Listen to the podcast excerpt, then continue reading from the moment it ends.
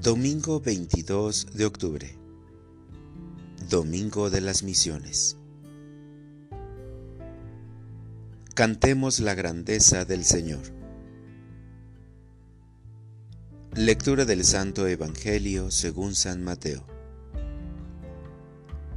En aquel tiempo se reunieron los fariseos para ver la manera de hacer caer a Jesús con preguntas insidiosas en algo de que pudieran acusarlo. Le enviaron pues a algunos de sus secuaces, junto con algunos del partido de Herodes, para que le dijeran, Maestro, sabemos que eres sincero y enseñas con verdad el camino de Dios, y que nada te arredra, porque no buscas el favor de nadie. Dinos, pues, ¿qué piensas?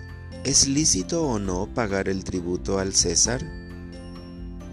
Conociendo Jesús la malicia de sus intenciones, les contestó, Hipócritas, ¿por qué tratan de sorprenderme? Enséñenme la moneda del tributo. Ellos le presentaron una moneda. Jesús les preguntó, ¿De quién es esta imagen y esta inscripción? Le respondieron, del César.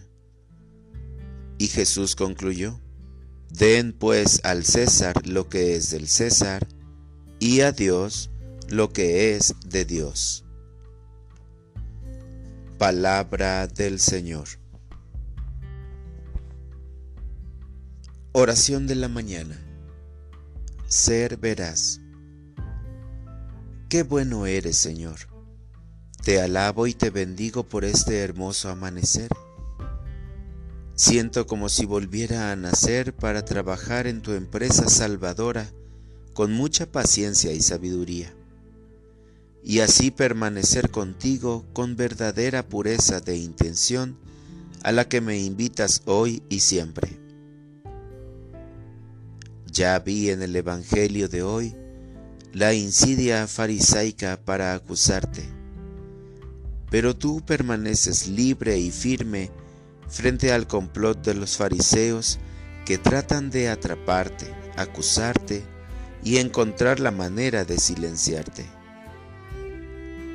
Se dirigen a ti con el título de maestro, todo con el fin de sorprenderte.